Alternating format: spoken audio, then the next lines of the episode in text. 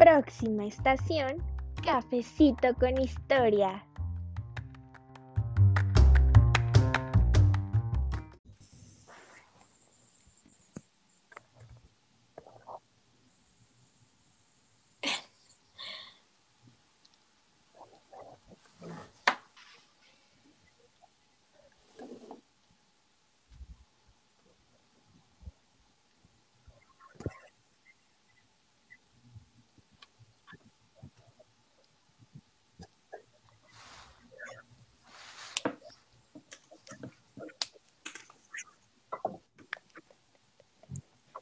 Muy buenos días a El Cafecito Histórico.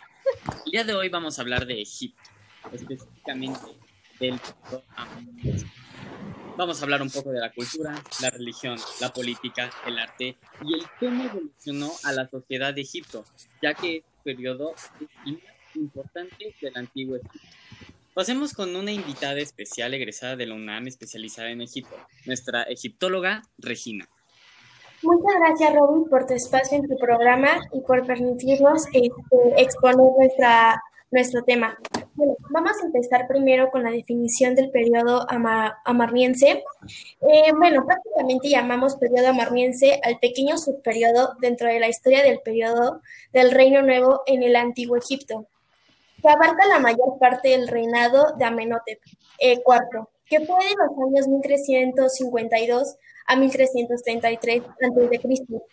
Concretamente, desde su quinto año de reinado hasta el final del mismo, es decir, entre 1347 y 1336, se caracteriza principalmente por el establecimiento de la capital egipcia en una ciudad y un territorio totalmente virgen, que hasta el momento sigue siendo considerado como virgen. Y recibiría el nombre de eh, que es conocida hoy en día como Amarna. De ahí que se llama el periodo amarniense, porque, en la, porque la capital estuvo durante esos 11 años en esta totalmente nueva ciudad, Amarna. Pero bueno, veamos primero los cinco primeros años del reinado de Amenhotep IV, más conocido por el nombre que adoptaría a partir del periodo amarniense, Aquetanón. Y bueno, para hablar sobre, sobre arte, ahora me presentaría a mi compañera Mariana, que nos hablará sobre esto. Mm. Gracias. Muchas gracias, Re. mucho gusto. Mi nombre es Mariana y yo me especializo en el arte, eh, específicamente en este periodo.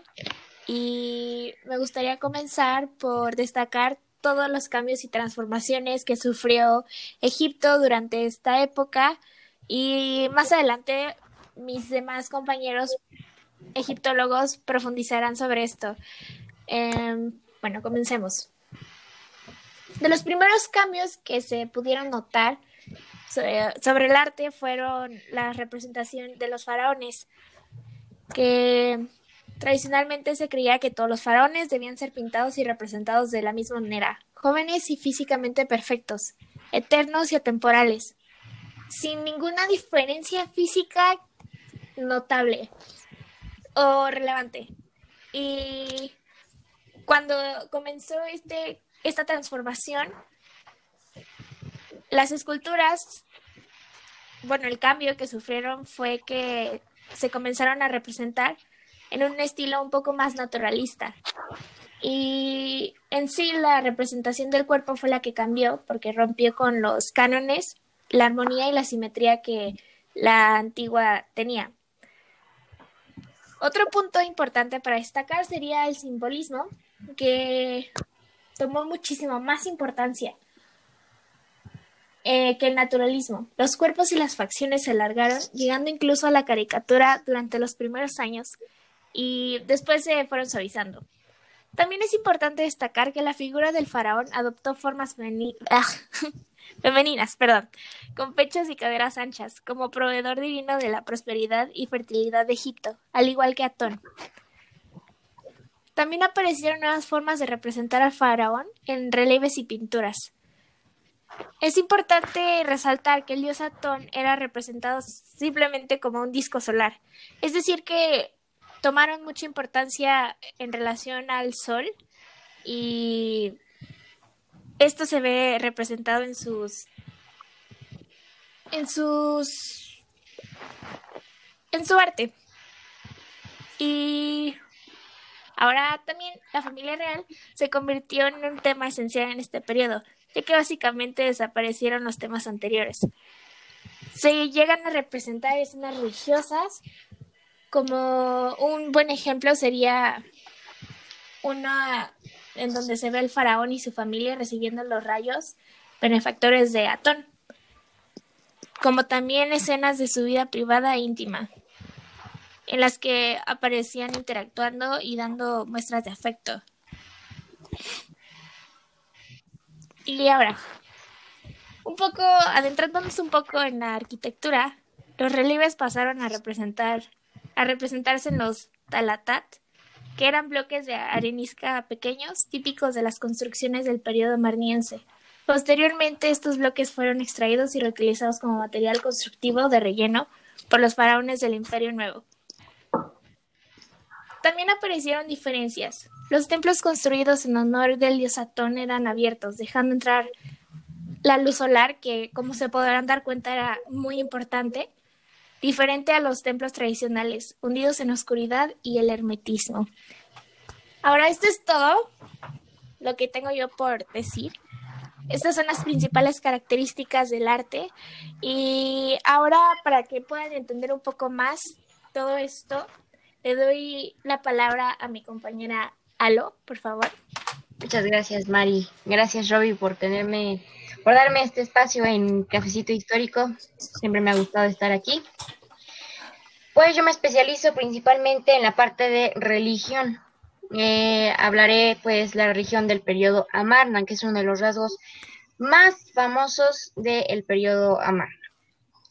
Eh, por el intento de Akenatón de centrar todas las creencias en torno a una única deidad, Atón, que significa palabra usada para referirse al disco solar y sus rayos. Sin embargo, este dios no fue una invención del soberano, puesto ya que durante los reinados de Tutmosis IV y Amenhotep III, se había comenzado a considerar que Atón era la luz que surgía del sol, en forma de infinidad de rayos acabados en pequeños manos que ofrecían la vida en forma de símbolos. Las causas que propiciaron este revolucionario cambio no están del todo claras, aunque podemos aludir generalmente a dos, que es las religiosas y pues las políticas, sin que ninguna sea del todo creíble. Por un lado, algunos autores piensan que todo fue una estrategia del faraón para tener relevancia, poder e influencia económica al clero de Amón, dada la oposición que siempre mostraron estos al programa constructivo del faraón en Karnak. Por otro lado, otros autores ven en Akenatón a un soberano muy espiritual que habría tratado de utilizar su posición social para, para intentar inculcar al reino su propio pensamiento religioso. Ahora, esto fue todo, todo por eh, la religión. Y ahora continuará mi compañero Mao, que nos profundizará un poco más sobre esto. ¿Qué tal? Muy buenas tardes. Muchas gracias a todos. Muchas gracias por este tiempo para poder hablar de, sin duda, un tema muy interesante y la revolución más importante del, del, antiguo Egipto. Y bueno, quisiera centralizar más que nada esta conversación en cuál es la importancia que tuvo este, esta deidad nueva junto con su, su protagonista Amenhotep. Y bueno, como bien nos menciona nuestra compañera Alondra, Atón sin duda no es una deidad eh, nueva, no es que la haya creado Amenhotep. Eso sí, él fue, el, primero en llevarle a una relevancia que podríamos considerar incluso enoteísmo, que recordando, pues es, como Atón sería nuestra deidad principal en estos 11 años, en el periodo marliense, sin embargo sí tomaban en cuenta otras deidades, pero reitero, la más importante sería Atón. Y bueno, ¿qué significó realmente esto para la sociedad egipcia en ese entonces? Bueno, pues obviamente nosotros tenemos un régimen que había estado basado en la economía y estilo de vida de Amón. Amón es esta otra deidad que durante años y años había gobernado. Sin embargo, este acontecimiento de que llegue a, a, Kenatón, que sería este pueblo nuevo que surge con esta ideología, pues es un cambio completo de régimen. No solo está quitando lo que deberían de ser este, eh, economías antiguas y clases sociales, sino también el poder centralizado está mostrándonos cómo el poder no debe estar centrado en una sola persona, pero sí debe de centrarse en el pueblo. Y bueno, eh, un tema también muy importante que sería este propio tocar sería la escultura y, en general el culto al sol. bueno, esta escultura nueva que nos presentó nuestra compañera Mariana, pues claro que molestó mucho a las sociedades entonces, ya que estaban acostumbrados, repito, a un rey Amón, bueno, un, perdón, un faraón Amón, que es el que nos presentaba como belleza y perfección, y Atón es el que nos muestra que no es así, que todos somos normales y de una u otra manera no hay clases sociales distintas, todos pertenecemos a lo mismo. Y bueno, finalmente, algo también sumamente importante es esta eh, analogía que podemos ver de una, una deidad principal que está basada en el sol y no es única. De hecho, podría ser considerada un antecedente de varias religiones de hoy en día. Por ejemplo, Jesús tiene varios ideales de lo que sería prácticamente Atón. La destrucción de estas clases sociales, el cómo todos somos iguales de una u otra manera, pues es un antecedente sumamente importante. Y finalmente, pues no solo el, el enoteísmo, sino también en la cosmogonía de varias culturas actuales y que en algún momento llegaron a ser relevantes, por ejemplo, los incas también consideraban el sol como su deidad principal. Y bueno, con Atón no es la excepción, es considerado basado en los rayos del sol y cómo nos purifican. Entonces, sin duda, yo creo que algo muy importante en esta conversación, y reitero, gracias por el espacio, es este ver el significado que tuvo en, en la civilización. Y bueno, sería todo por mi parte. Muchas gracias.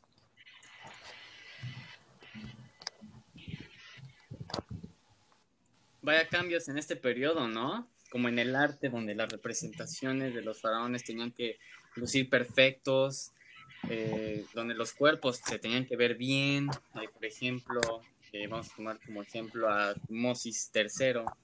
Y bueno, también hay que rescatar de cómo era la arquitectura, que era en modo relieve, que ya lo comentamos. También un poco de la religión, donde se había empezado a considerar que pues que todo era la luz del sol, ¿no?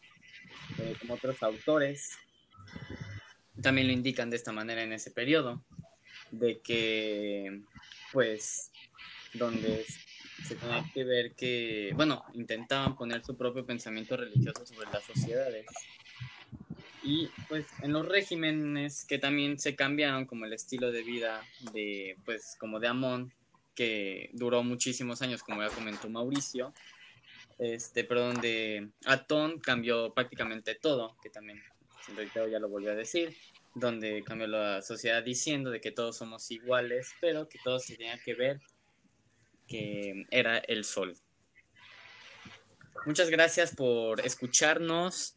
Eh, esperemos que nos sigan viendo por esta frecuencia en, nuestra, en nuestras próximas ediciones. Les damos un buen día y un excelente fin de semana. Muchas, gracias, Robbie, por Muchas gracias por estar en este programa. Gracias. gracias por tu tiempo. Tus conocimientos, ¿no? Este gracias por el espacio igual. Qué amable. Dale. Gracias, nos vemos en otra frecuencia. Esto es Cafecito de Historia. En conclusión, el periodo marmiense instalado en el desarrollo de la dinastía del siglo XVIII se trata de un breve periodo, de unos 30 años, considerado una verdadera revolución, pero impulsada desde arriba, que afecta a todas las esferas del territorio egipcio, si bien sus objetivos básicos eran religiosos. Lo cierto es que este momento es el inicio del fin del clasismo en egipcio. Se rompen todos los cánones que hasta ese instante regían la lengua, el arte, la literatura y la cultura en general que los egipcios consideraban clásicos. Aunque la revolución religiosa fracasó, la cultura egipcia ya nunca fue igual. El periodo considerado una crisis acaba, por lo tanto, con el clasismo.